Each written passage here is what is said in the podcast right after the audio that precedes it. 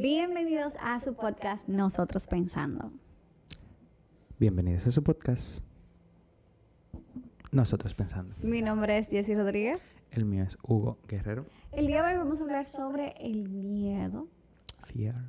Hoy no es día de Halloween. Todavía no. Ah, creo que no. No sé. Claro que sí. ¿Mm? Claro que sí. Ah. Hoy es día de Halloween. bueno, estamos grabando esto sábado, pero ustedes no lo van a ver el día de Halloween. Nosotros vamos a ver hablar del miedo y antes de hablar del miedo, tenemos que hacer la norma de aquí. Saber lo que es el miedo. Bueno, para eso vamos a Google y dice, miedo, sensación de angustia provocada por la presencia de un peligro real o imaginario. Sentimiento de desconfianza que impulsa a creer que ocurrirá un hecho contrario a lo que se desea. Y otra definición es, se conoce como miedo al estado emocional que surge en respuesta de la conciencia ante una situación de eventual peligro. El miedo puede ser desencadenado por una idea en relación a algo desagradable, por razones imaginarias, sin fundamentos o lógica racional. Por ejemplo, los fantasmas o por un riesgo, por un riesgo real. ¿Qué dices tú del miedo? Que no es un bonito sentimiento, pero que a pesar de todo tiene su función, como todos los sentimientos. Y entiendo que hay gente que tiene más desarrollado el miedo que otras personas. Ujú. Y así como hay gente que tiene más desarrollado miedo, hay gente que tiene menos miedo. Ok. Sí, entonces, pero en definitiva eh, está ahí por una razón y tanto tengas mucho miedo como poco miedo, a fin de cuentas tienes que enfrentar el miedo en ciertas circunstancias y en vez de que sea un, un sentimiento que te paralice, intenta verlo como un sentimiento alertador porque esa es su, Esa su- función, su ¿tú raíz. Exacto. El miedo es para que tú estés alerta por peligro. Entonces, lo, una de las cosas que no deberías de hacer es paralizarte porque tienes que pensar y poder seguir. Pero es que la mente no siempre funciona de la misma manera. Mm, Porque, por ejemplo, las personas que tienen fobia es un miedo. Y hay fobias donde... Poner un ejemplo mío temprano. Eh, yo tengo perro, ¿verdad? Pero yo tengo fobia a que me muerda un perro. Ok. O sea, es raro. Pero el caso es como que si yo no conozco un perro, yo siento como que van a morder porque no me conoce. Los perros, I don't know. So, yo he estado en situaciones donde hay perros que van para arriba de mí y yo en vez de salir corriendo, yo me quedo plasmada. Y yo me quedo ahí, no hay para nadie. Yo lo que puedo quizás cerrar los ojos, pero no, no me muevo, no me puedo mover. Mm, Y no es que no me da miedo que me vayan a morder. Yo, o sea, pero yo me paralizo. Entonces es como ni para aquí ni para allá. ¿Por qué lo hago? No tengo idea. No, yo no sé, no sé, ni siquiera sé de dónde vienen, no, no entiendo. Pero el sentido es como, ¿por qué yo me paro en vez de salir corriendo? Yo no lo sé. Mm, creo que quizá... eh, No considero que salir corriendo sea una de las mejores opciones tampoco. Yo entiendo, o sea, yo entiendo que si tú sales corriendo un perro te va a caer atrás más rápido, pero en el sentido de como que para mí es como, ok, yo quizá pudiera tratar de alejar el perro, vamos a decir, pero yo en esas situaciones donde yo me vi, yo simplemente hice esto. Yo vi los perros y yo me tapé los ojos y empecé a gritar ahí, si los perros me van a desbaratar, me van a desbaratar, porque yo no hice nada en absoluto para que ellos no fueran para donde mí. Ujú. Obvio no me hicieron nada, claro, pero Mm. yo di pila de grito. Entonces, como que es raro. Entonces, ¿en qué momento tú, tú dices que está mal el hecho de, de- o no sé si fue que dijiste que estaba mal, pero como de, de- de paralizarse? O sea, sino que hay como que pensar conscientemente. Lo que digo es que no, el, el- la parálisis puede ser una respuesta natural. El problema es tú quedarte en, en el estado de parálisis. Porque, digamos, muchas de las situaciones donde te dan miedo es por una causa física actual. Pueden ser muchas cosas mentales, pueden ser un montón de cosas que, que tú estés pensando de una situación, como decía, que puede darse de una manera y no va a suceder de la manera que tú quieres te da- puede dar miedo, pero ese miedo es un... eh, es, con ese miedo tú puedes continuar. Si tú sabes que, que va a pasar, y, y como quiera, tú tienes que sobrellevarlo porque no hay de otra. Sin embargo, con el miedo que te ataca de repente, ese, ese miedo en específico es por una situación que estás pasando en el momento que Ujú. quizá no la esperabas, como Exacto. por ejemplo tu caso de los perros. Quizá haya sido porque te rendiste y yo no puedo hacer nada. No sé, pero cada vez Puede que ser. viene un perro yo me quedo así como... Puede oh, ser. Muchas de las veces que me han sucedido cosas donde me ha dado miedo, porque eh, conduciendo han sucedido situaciones que me dan miedo, o así también con, con animales, me han sucedido situaciones que me dan miedo, o en agua, o con gente, en fin. Pero el, el- lo que por lo general mi, mi patrón es, eh, estoy ahí, tranquilízate, piensa, y si no sucedió nada, pues vuelve a analizar de nuevo. Piensa que tú pudiste haber hecho cam- para cambiarlo después para la próxima vez. Entonces, digamos, mi solución con los perros es que yo, como practicaba taekwondo en algún punto de mi vida, dije, bueno, si al- en algún momento un perro me ataca, de verdad, yo voy a intentar estar lo más alerta posible para que antes de que siquiera me llegue a morder, yo intentar darle una patada en la cara. Porque si no lo, lo- no, no lo noqueo, por lo menos lo mando lejos y se asusta un poco. Ok. Tengo también una anécdota hablando de eso, que ya yo había, porque ya me habían pasado varias veces. Entonces, si, si sale un perro de repente, yo me voy a asustar, obviamente, pero no me voy a asustar y me voy a quedar paralizado. Yo lo que voy a asustarme a voltear a ver dónde está y más o menos pensar lo que voy a hacer.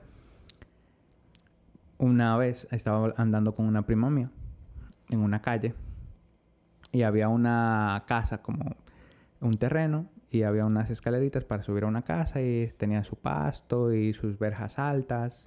Sus verjas eran de estas de, de este de hierro trenzado que tú ves, que, que tú puedes ver para adentro. Ok. Y íbamos normal, caminando hacia la tienda, que había una tienda a dos esquinas después de ahí. Y yo voy, y la prima mía está a mi derecha. Y yo estoy al lado de la, de la, De la verja. verja. Ajá. Yo voy caminando, no suena nada, cuando de repente suena un y un salto, y sale guau. Y yo veo, la prima mía grita fuerte, porque al ver el perro saltando y como la, güey, la güey, cosa estaba alta, Salto... Pero estaba de aquel lado. estaba de aquel lado, como Ok. que era. Al final se chocó con la verjita. Ok. Pero el, el- el impacto es cuando ladra, salta, tú lo ves arriba, que va brincando hacia nosotros, está en una posición donde el, el césped donde él está, al saltar, lo haces Está más ver alto. más alto de nosotros. En esa situación yo no podía dar una patada. Pero mi impulso fue mirar al perro, voltear, tranquilizarme, ver por dónde venía y yo cerré mi puño para un trompón al perro. Y la prima mía me agarró el puño, del miedo me agarró el puño y yo como... Digo, lo que nos va a salvar. Ya, si usted, ok, a- antes de Sí. continuar con la situación de los perros, eh, donde nosotros vivimos hay muchos perros en la calle y mayoría, no creo como que esos perros anden mordiendo así, No, eso, no, pero eso- da miedo que ah, te caigan atrás Sí. o algo así, porque no sé por qué los perros hacen eso, pero te caen atrás. Entonces, em, ya, por eso que estamos hablando de, de esa situación de perro. Porque Ujú. yo no sé, a mi hermano lo mordió un perro. Eh, Yo no sé qué tantos años él tenía, yo no sé si yo lo vi o yo no sé si hay de ahí que viene un trauma, pero fue en la espalda. O sea, un perro alto se le subió así, lo mordió en la espalda. Entonces, como que yo no recuerdo si el perro era callejero, creo que, Ya. creo que no, pero lo mordió. Ah, o sea, yo- Yo cuando era niño, yo tengo una marca aquí de cuando era niñito. Y me, me- en, alrededor de mi ojo me han sucedido muchas cosas. Cuan- Bueno. Sí, cosas de la vida. Yo tenía unos tres, creo, cuatro años, no sé. Pues yo recuerdo la, el escenario y qué sucedió, pero yo no recuerdo mi edad. Yo era muy niño. Quizá cuatro o cinco años, no sé. Y nosotros tenemos una perrita. Creo que se llama Candela. No, no recuerdo el nombre bien. Candela. Una perrita negra chiquita. Y estaba yo jugando con ella. Eh, ella era muy juguetona y muy amigable cuando era más peque- muy pequeñita. Pero cuando fue creciendo, no sé por qué, como que se ponía un poquito agresiva si tú la mole, si tú jugabas mucho con ella. Ok. Y yo era niño. y la estaba, mm, en según yo, jugando con ella, y ella se estaba, según yo, divirtiendo y moviéndose. Y no pero parece que se estaba molestando. Yo no entendía, parece que yo la molesté mucho y me saltó y me mordió aquí. Y se quedó guindada de mi cara un rato. Wow. Así que vine- vino mi mamá, creo que fue mi papá, y la jaló y se la llevaron. Ok. Sí. Wow. Entonces, está ahí casi pierdo el ojo porque fue justamente aquí. Yo tengo la marca. Sí, sí, se te ve tu marca ahí. Exacto. Sí. Eh, pero yo nunca tuve, nunca tuve miedo. Un trauma después. Ni, ni un trauma. Entonces, después, justamente después de ya yo tener mi herida, que yo tenía un- una gasa y creo que no había pasado una semana o dos, yo estaba en una casa, no sé de quién, que seguramente eran amigos o familia de mis padres, y era una, una sala grande, según yo, desde mi visión de niño, era una sala grande de madera y venía un perro grande. Y el perro grande me brincó encima, me tumbó y me vino a- Yo sentí que me venía a morder para acá, pero me quitó la gasa y me... Te estaba me seguro arañó. no, no sé, no sé qué pasó, pero todo el mundo se asustó me quitó el perro de encima. Creo que tengo un aruñazo aquí. sí, más pequeño. Oh, ahí sí, ahí tienes eso. Sí. Oh my God. También. Entonces, tampoco tuve un trauma por eso. Y... No me digas que te pasó otra cosa más. Sí, con gatos. Mucha, como dos veces también con gatos. Yo he estado jugando con gatos y lo he levantado y me han Arañado, arañado ¿eh? también. Justamente para, ¿Pero por, ¿Qué tiene, por ¿qué tiene tu lado de la cara? O sea, Yo no sé. Eh, sí. Yo sé, eso me Ok. pasaba. Yo mientras fui niño tuve un- esa marca era muy notable, era ya, ya no se nota tanto como antes. Sí. Bueno, Pero no sé cómo tuve antes, pero no se nota de que así. Sí. Wow. Pero bueno, yo, yo, en tu lugar, no me imagino que sí estuviera traumada, full. Mm, A ¿Por mí me gustan los perros muchísimo. No, o sea, qué bien que no te traumaste, porque por ejemplo tienes ateíto y ya. Pero es como que, wow, es demasiado. Y yo no entiendo, yo no creo que a mí me hayan hecho nada. Los perros, lo más que yo puedo pensar de un perro es lo que le hicieron a mi hermano. Es que quizá por eso, por el hecho de tú saber lo que es posible que un perro logre hacer, te da miedo esa situación. En mi caso, el hecho de yo saber cómo yo pudiera actuar cuando me veo en una situación así, por lo menos me da la seguridad de que no me voy a, a dejar maltratar tanto. Mm, ese es el Quizá. detalle, no Entonces, sé. eh, eh, por ejemplo, yo, el cine... pe- yo veo un perro ahí, yo no sé, porque cuando me da miedo, yo veo un perro mordiéndome eh, la pierna así como... Por ejemplo, el- te iba a decir, en el cine juegan mucho con eso, con, con que tú no sabes qué es lo que hay. Y es la parte que da miedo, que puede ser cualquier cosa. Y mientras ellos no El revelen qué es, no es el suspenso. mientras no revelen lo que es, la gente va a poder asustarse porque se imaginan lo peor. Y ese es un juego de tu mente. Quizá para ti lo peor era un- unos cormillos, como un perro, una mordida grande. Quizá para otro puede ser el diablo, unos cuernos, unas patas de, de, de, qué sé yo, de, de burro. Que no, o sea, saliendo un poquito de los perros nada más, no es que yo le tengo miedo solamente a los perros, yo le tengo miedo a que me salga algo extraño. O sea, eh, Ujú. yo soy miedosa, vamos a ser sinceros. No, pero, o sea, en mi caso, los perros yo todo, aunque tú dices que puede ser que tenga relación a lo que le pasó a mi hermano, yo no estoy consciente del por qué, de por qué yo tengo el miedo al final de cuentas, pero eh, yo sí sé que tengo miedo de, de que me salgan cosas porque yo vivía en una casa durante hasta mis 18 años, desde que tengo uso de razón hasta mis 18 años, y esa casa era extraña. ah, pasaban cosas como que no, no entiendo y, y a mí me daba miedo esa casa.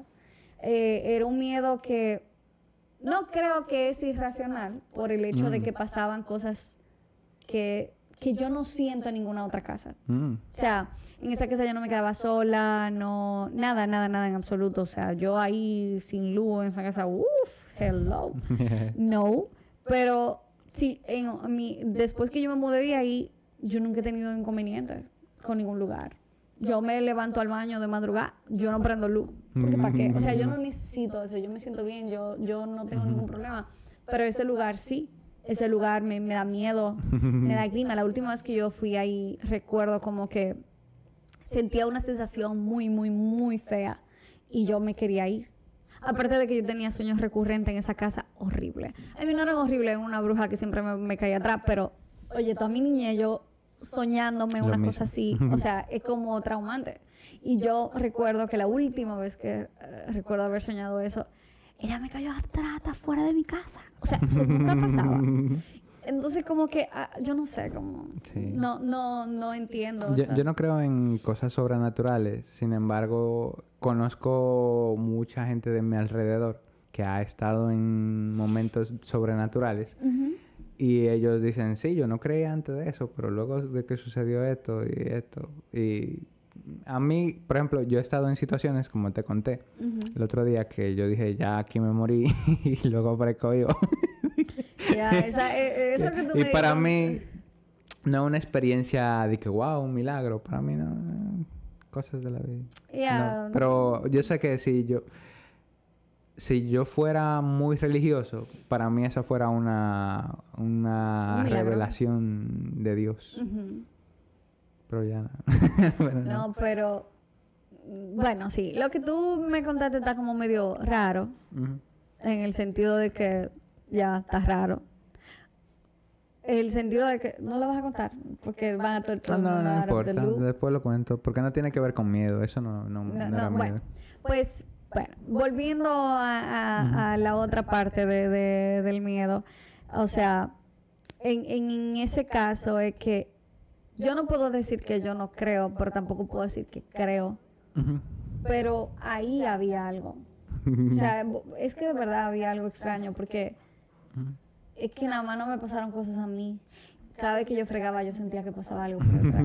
Oye, eso, era, eso, era- eso no había momentos que yo no. Y yo me quedaba sola en la tarde, pero de noche no, ni matar. Y, y yo siempre sentía como que pasaba algo. Y una vez sentí una presencia a mi lado. O sea, o sea, literal, yo estaba, yo estaba estudiando. Y esa vez sí tuve que quedarme eh, en la sala. Yo siempre, me, gust- me encantaba sentarme en la sala, en una esquina, en, en, o sea, donde estaba el comedor la antesala, sala antesala, donde estaba el comedor. me- me- yo era fanática de sentarme en una silla en específica. Yo ahí era que me sentaba, hacía todas mis cosas estaba ahí yo haciendo mi tarea muy... Y se fue la luz, pongo una, se pone algo, estaban personas en mi casa y mi mamá sale como, como ahí mismo en, en la puertecita está. Y yo estoy ahí, se ve todo, estamos cerca Ujú. yo estoy haciendo mis cosas y yo no me doy cuenta ni que mami se va como más lejos, yo para nada. Y yo estoy haciendo mi, mi tarea muy concentrada y recuerdo sentir como esta presencia al lado mío. Y yo hago así. Y miro así para arriba.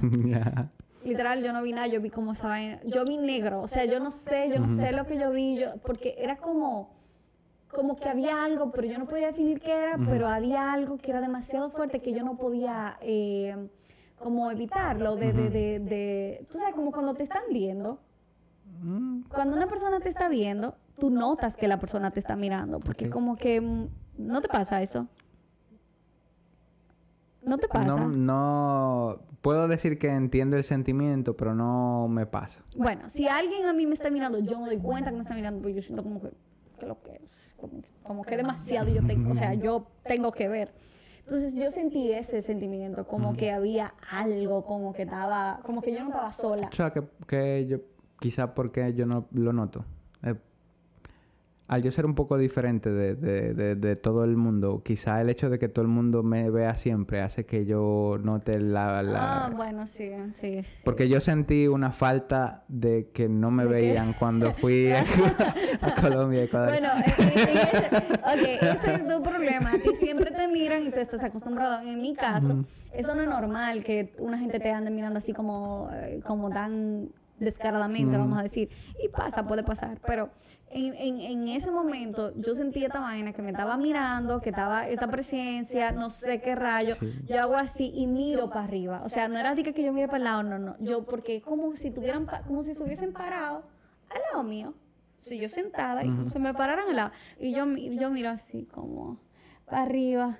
Oye, yo me puse, yo no sé de cuántos colores. Y yo salí corriendo para afuera. Ok. Y yo, ¡mami! no, no, o sea, eso fue una de las cosas que yo te puedo decir que no tiene sentido. O sea, no tiene sentido el por qué yo me sentía así de esa manera. Cuando yo estaba tan concentrada haciendo mi tarea, yo no tenía nada que... O sea, yo no estaba teniendo miedo, no tenía nada en ese momento. Porque yo siento eso. Entonces, por eso yo digo, no creo, pero, pero creo, pero no lo sé. Pero algo raro había ahí. O sea, a que yo le tenía miedo. O sea, no, no es un miedo de algo, es un miedo de mental Ujú. al galipote. El galipote. Ujú. Aquí en República Dominicana, por si acaso no están oyendo de otro país, la... hay una historia de una persona que tiene un contrato con el diablo y que también le sirve a las brujas, no sé cuál de las dos es, sí, el, el bacá le sirve a las brujas, sí, el galipote, Hay otra cosa aparte, bien. Hay dos, ¿verdad? Un bacá y un galipote, en fin, el galipote es el que me daba miedo. Yo no conozco la historia, pero... no El punto es el que, el, el galipote se transforma en, en animales. Mm. Entonces, eh, el- no recuerdo bien si mataba gente o no, pero yo sé que, que- que era malo, en fin. Y cuando se empezó a popularizar la historia del galipote entre nosotros, entre mi grupo de, de amigos y de conocidos, yo lo empecé a escuchar en todos los lados. Llegó a Mm. un punto en el que donde yo vivía, en el barrio donde yo vivía, nos juntábamos y se ponían a hablar de historias De y noche. decían, ¿eh? De noche. También de noche.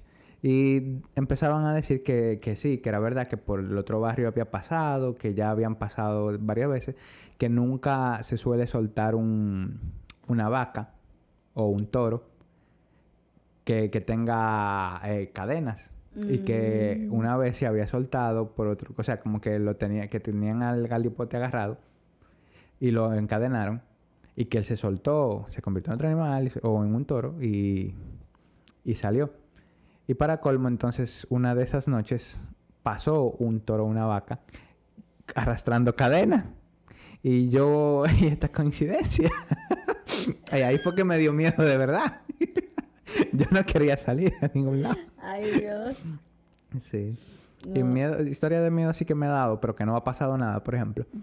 Yo, cuando era niño, fui monaguillo. Yo te dije hasta mi adolescencia. Y a mí me gustaba ir a servir en misa que, que la gente no fuera, por lo general. ¿Cómo así? Que yo iba, por ejemplo, a misa de 7 de los sábados de la noche o Pero que de la no fuera mañana. gente... No, no, no, me refiero no que, fueran que, que monaguillos. monaguillos. Exacto. Ok. Porque era como para yo suplir donde no van. Ok, Entonces yo ya, ya, ya, ya. Fuera de que habían amigos míos que iban a esas horas. Ok, que tú Sí. eh, también y el coro yo también, bueno. sí, y había una muchacha un tiempo donde, que me gustaba también. que, que me motivaba más a ir tempranito. Ya comprendo. también pasaba. En fin. Eh, o sea, no era solo por eso, pero un conjunto de cosas que, yo- Que te- que, que me motivaban a ir más temprano. Entonces yo iba y muchas veces llegué a ir cuando estaba oscuro. Saliste de la casa oscura. Sí, a las 6 de la mañana.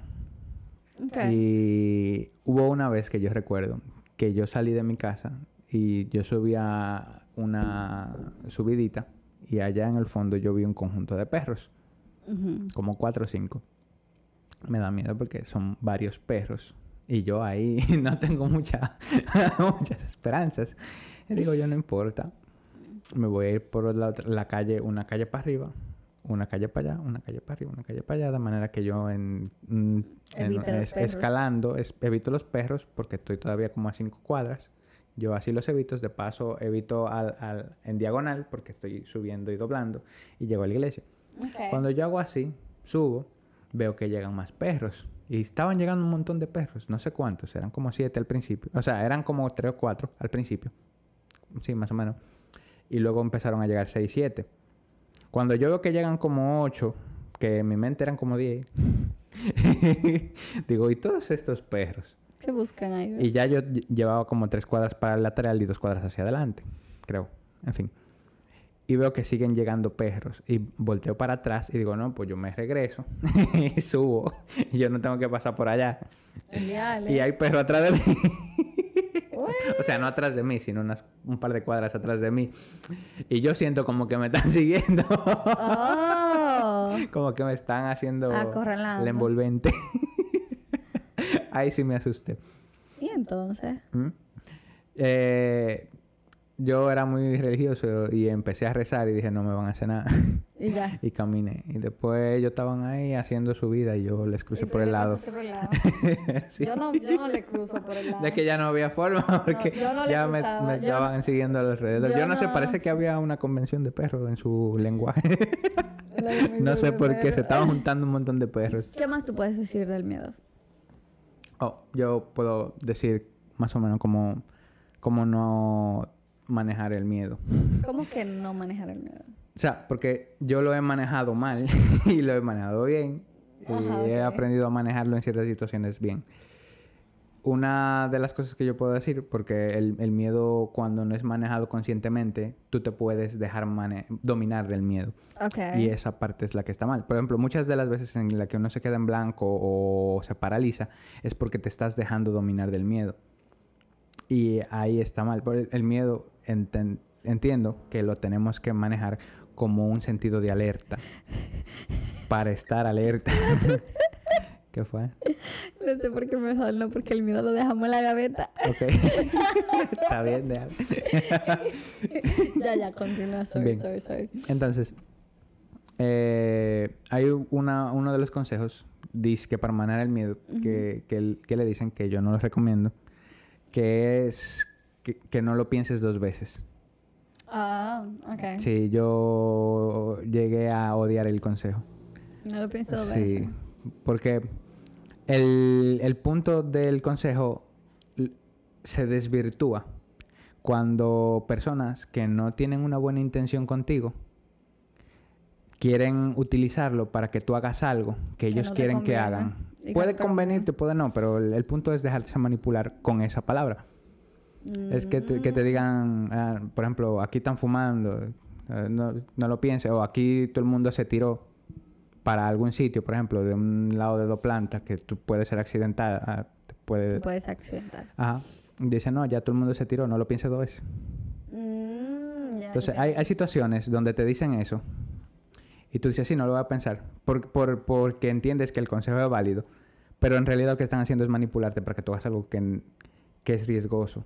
Ok. Entonces, no estoy diciendo que no hagan cosas riesgosas, porque... Pero que lo hagan conscientes. Ajá, ser consciente. El- la idea es, y como yo entiendo que debe de ser el consejo, es, piénsalo bien, tómate tu tiempo, analiza las cosas que pueden salir mal, si tú estás de acuerdo y tomaste la decisión, Ah, sí. hazlo. Ahí sí, e- es como, no lo, si, si lo pensaste y concluiste algo, No lo vuelvas a repensar. ya tú llegaste a una conclusión, vaya y hágalo. Así mismo, si te- Mm, vas a tirar desde un, a una piscina, desde el lado más alto, si tú crees que no puedes, porque puedes caer de panza y eso es peor, o no saber doblar de- de- debajo del agua y darte Y en el la fondo de la piscina en la cabeza, que ha sucedido, hay gente que ha muerto así, Mejor que no lo haga. No lo hagas. Ahora, si tú eres un buen nadador y ya tú tienes experiencia haciéndolo así y tú crees que puedes hacerlo o por alguna competencia lo tienes que hacer porque es, es par- para tu carrera, pues si ya tú tomaste la si- decisión, ya no lo pienses Que no lo pienso. Bueno, en ese caso yo siento como que puede, puede que sí aplique para, para alguna de esas cosas, pero puede que no, porque hay gente que quizá dice, no, yo puedo, pero no pueden. nada. O sea, y por no pensárselo dos veces, hacen cosas dumb. Pero es, es peor hacerlo porque sí. por lo menos aquí te estás tomando el tiempo de analizar y llegar a una conclusión. Conscientemente, sí, yo ya analicé lo que puede salir mal, ya analicé todo bien, pues yo lo voy a hacer ahora. Ok, Bueno. Es mejor que tú decir, no lo voy a pensar dos veces. Y yo he visto gente que hace eso. Que alguien le dice, si, si, si no te, si, si, si lo piensa mucho no lo hace. Y dice, Y sí, fue, y cosa. hacen la cosa. O bebiendo algo.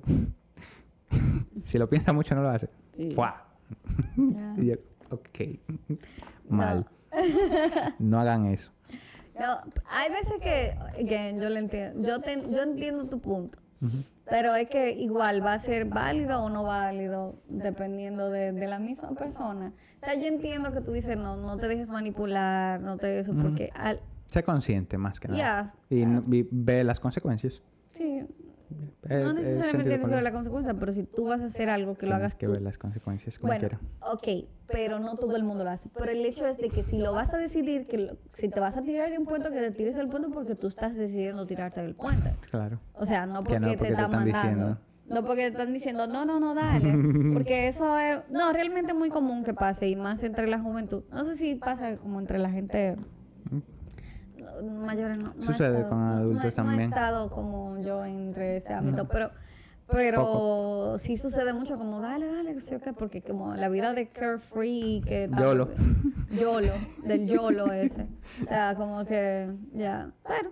Mm, Al final de cuentas, al final de cuentas yo creo que, lo que a lo que tú te referías ahorita sobre no dejar que el miedo te domine, eh, es verdad. Yo estoy con, yo estoy de acuerdo con lo que dices, porque vamos a decir personas que no pueden hablar en público. Ajá.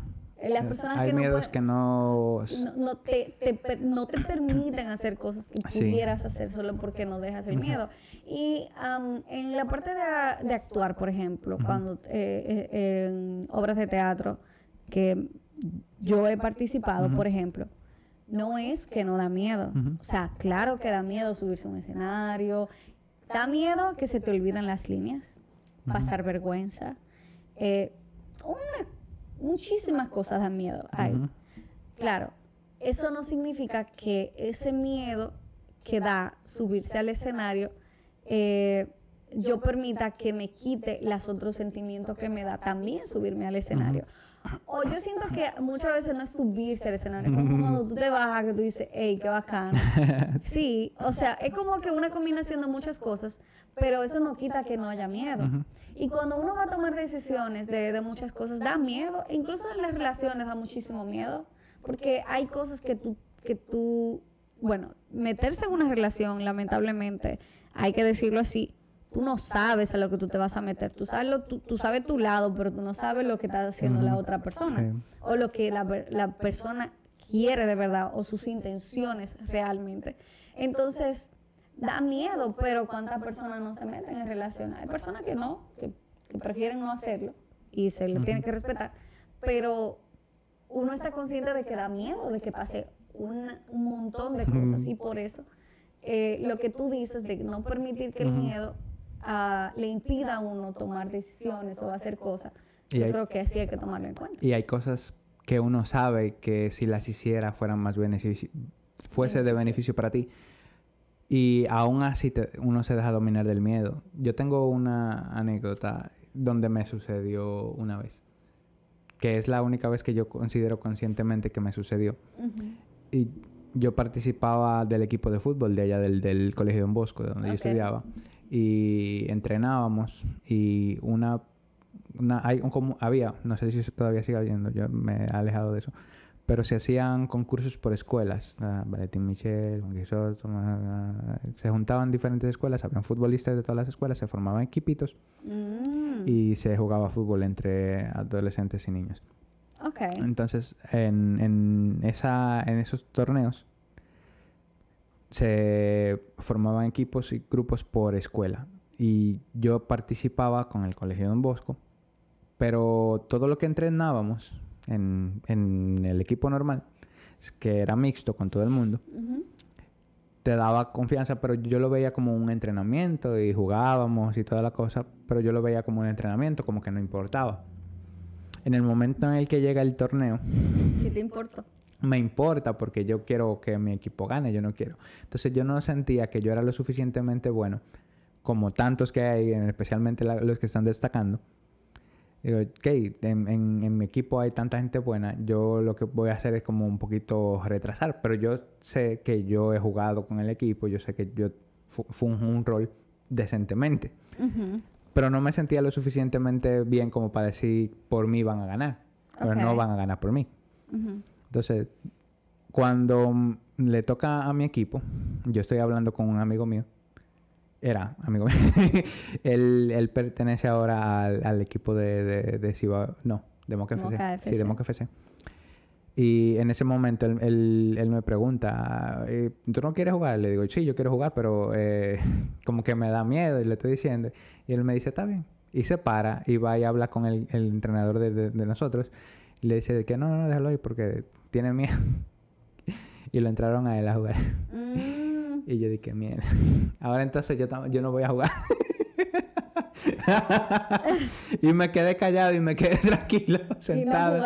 Y no jugué. No, hombre. Entonces, esa experiencia me, me hizo pensar más a futuro. Y dije, si, si esto me sucede así, ¿qué pasa con otras situaciones? Porque en, en la escuela, cuando yo, yo he tenido que presentarme en público, yo no quería presentarme en público también. No era, no era porque yo tuviera me- miedo escénico, sino un miedo normal No querías. pero no quería. Entonces, en eventos y cosas, yo he, he tenido que hablar y no me gustaba, pero no, no quería hacerlos. Pero cuando, después de yo haber vivido esta experiencia que dije, a fin de cuentas, yo practiqué lo mismo que practicó todo el mundo.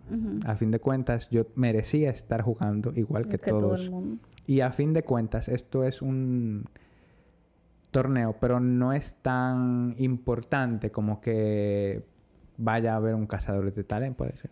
Pero ni, ni tampoco yo estoy jugando por porque, yo quiero ser profesional parte. de esto. Tú solo solamente- querías estar. Entonces participar en esto te, te, te hace ser parte. Y yo dije, contra, no me vuelve a pasar. Ok. Y cada vez que suceden situaciones donde yo sé que yo puedo hacer algo en este momento y estar en un- un- una situación, yo analizo de nuevo los riesgos y si me, si me conviene de verdad y pienso, si yo estuviera viejo y me mirara yo en este momento ahora mismo, me arrepentiría de no hacer lo que voy a hacer ahora. Mm. De manera que muchas de las situaciones eh, que yo digo y decido conscientemente no, no, no lo voy a hacer porque no quiero hacerlo. Digo yo, yo voy a estar eh, en paz a largo no plazo con no hacer esto ahora. ¿Estás seguro de que vas a estar en paz a largo plazo con no hacer esto ahora? Y si digo sí, no lo hago. Pero si digo no, Ya a pesar de que tenga miedo, lo voy a hacer. Ok, interesante. Ya, Eso, eso es un buen consejo que pudiera cualquier otra persona aplicar para cuando tiene que decidir, decidir cosas en las que tiene miedo. Porque muchas veces el miedo se queda. Tú, tú simplemente haces lo que sea junto al... O sea, tú tienes el sentimiento de- del miedo junto a lo otro que Y vayas tú lo a ves tener. mucho con la gente que, con tus estudiantes de inglés. Por ejemplo, Sí. tienen, se tiene tanto miedo a equivocarse, y hablar mal, o no decir las cosas correctamente, o que la gente lo vaya a ver como bruto, como, o como que no sabe, que, que no, es que no importa si te juzgan. Sí, pero ese es el miedo que ellos tienen. Tienen el miedo de que la persona se burlen o de cosas así. Sí, y mucho, mucho de, de, de, de esos que, que expresan, porque otros quizás no lo van a expresar, que expresan su miedo. O sea, tienen más inglés de lo que ellos se lo imaginan. O sea, se están si- a- hasta subestimando el inglés que tienen. Y yo me quedo como, Ujú. Entonces, como, sí, pero, pero, pero, pero, si se dieran a tu cuenta. vaina, o sea, habla. Ah, es más, aquí es que tú tienes que hablar, equivocarte aquí. Porque si Claro. sales a otro lado y tienes que hablar, pero yo prefiero que tú te equivoques enfrente mío. Pa' Y yo te digo, no, yo te corrijo yo. Ujú. Además, y, muchas cosas, que- lo primero que yo le digo es, tú no, o sea, no te debe de, dar vergüenza eh, equivocarte en este grupo. Porque todo el mundo aquí se equivoca. Entonces, Si esa persona no se equivoca ahora, o se equivoca mañana, o ya se equivocó, entonces, ¿qué? Dale, o sea, habla. Eso es lo que yo le digo. Exacto. Otra de las cosas que es útil, es, quizá yo lo he utilizado y quizá es un poquito extremista, es cuando ya tú decidiste que sí que lo vas a hacer porque a largo plazo quizá te vas a arrepentir o porque te está afectando negativamente el no hacerlo ahora, es volver a repensar la vida. Tú dices, ok, La vida. sí, porque a final de cuentas todos nos vamos a morir. Toda acción que estemos tomando ahora no necesariamente va a prevalecer mm, para siempre. Y lo que la gente piense o lo que la gente haga en este momento te va a afectar quizá en tu vida actual. Y, pero hay cosas que, como quiera, a largo plazo van a desaparecer. O sea, que no van a, no, no van a importar.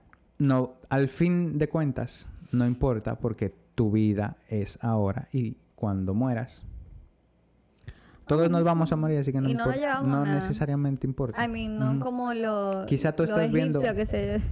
Eh, como, como decirte, quizá tú estás viendo algo muy grande y cuando tú piensas en tu mortalidad y en lo pequeña que quizás son tus problemas, porque no eres consciente de, de lo que estás haciendo ahora mismo. Ujú. como, ok, yo soy consciente del, del, del miedo que le tengo a esto. Y quizá tú lo veas como un, como un reto grande o como un, ¿cómo que llama? Un monstruo. Ujú. Pero al fin de cuentas, a largo plazo, todos nos vamos a morir. Y si tú lo miras en perspectivas, el universo es tan grande y, no somos, y somos tan insignificantes que quizá este problema que tú tengas no es nada. Eso es así. Ah, sí. Yep. Estoy de acuerdo contigo. Ah, yo creo que podemos dejar esto hasta aquí. Yep. Eh, si ustedes quieren decirnos en los comentarios o donde sea. ¿Cómo eh, manejan el miedo? ¿Cómo, sí, cómo manejan su miedo? Si tienen miedo a algo, si les tienen miedo a los perros, si les tienen miedo a, a- a las cosas sobrenaturales, que fue lo que hablamos aquí. Eh, déjenos saber para saber que estamos solos. Eh, bueno, hasta, hasta aquí este podcast. Muchas gracias por llegar hasta aquí. Denle like, compartan y bye bye.